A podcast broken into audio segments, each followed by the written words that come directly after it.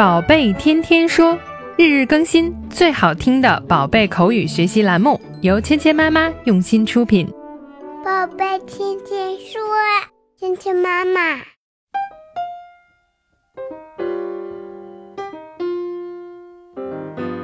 嗨，亲爱的小朋友们，欢迎回到芊芊妈妈的宝贝天天说。那我们今天呢，继续要学习一个很有用的小对话。小朋友们平时出去玩呢，有很多情况都是要排队等候的。无论是你去买好吃的东西，还是在游乐场里玩耍，有很多项目呢，都是要我们去排队等待的。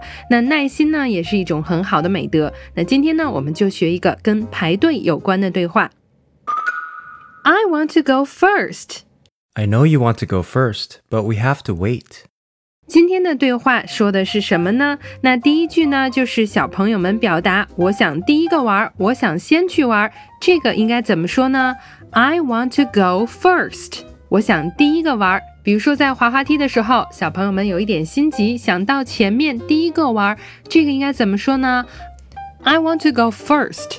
那这里面呢，go 呢就表示去的意思，在这里呢就是指玩滑滑梯。 First，第一个的。虽然小朋友们都想第一个玩，都想抢先玩，但是呢，我们在公共场合呢还是要排队的。小朋友们呢要懂得遵守秩序和规则。那这个时候呢，爸爸妈妈可以表示一下理解的心情，但是呢，要告诉他，我们都需要一起来等待。I know you want to go first, but we have to wait. 我知道你想第一个玩，但是我们必须等待。I know you want to go first. 我知道你想第一个玩，but we have to wait。但是我们不得不等待，have to 就表示不得不、必须的意思，wait 等待。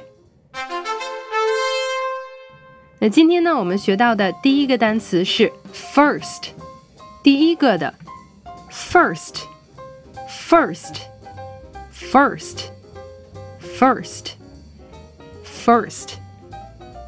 第二个单词呢，就是我们说的等待这个动词，wait，等待，wait，wait，wait，wait，wait。接下来一起来练习今天的跟读作业。I want to go first. I want to go first. I know you want to go first, but we have to wait. I know you want to go first, but we have to wait. 好，接下来呢，一起来进行你问我答的游戏。小朋友们听到“叮”的声音后，说出你的那一句。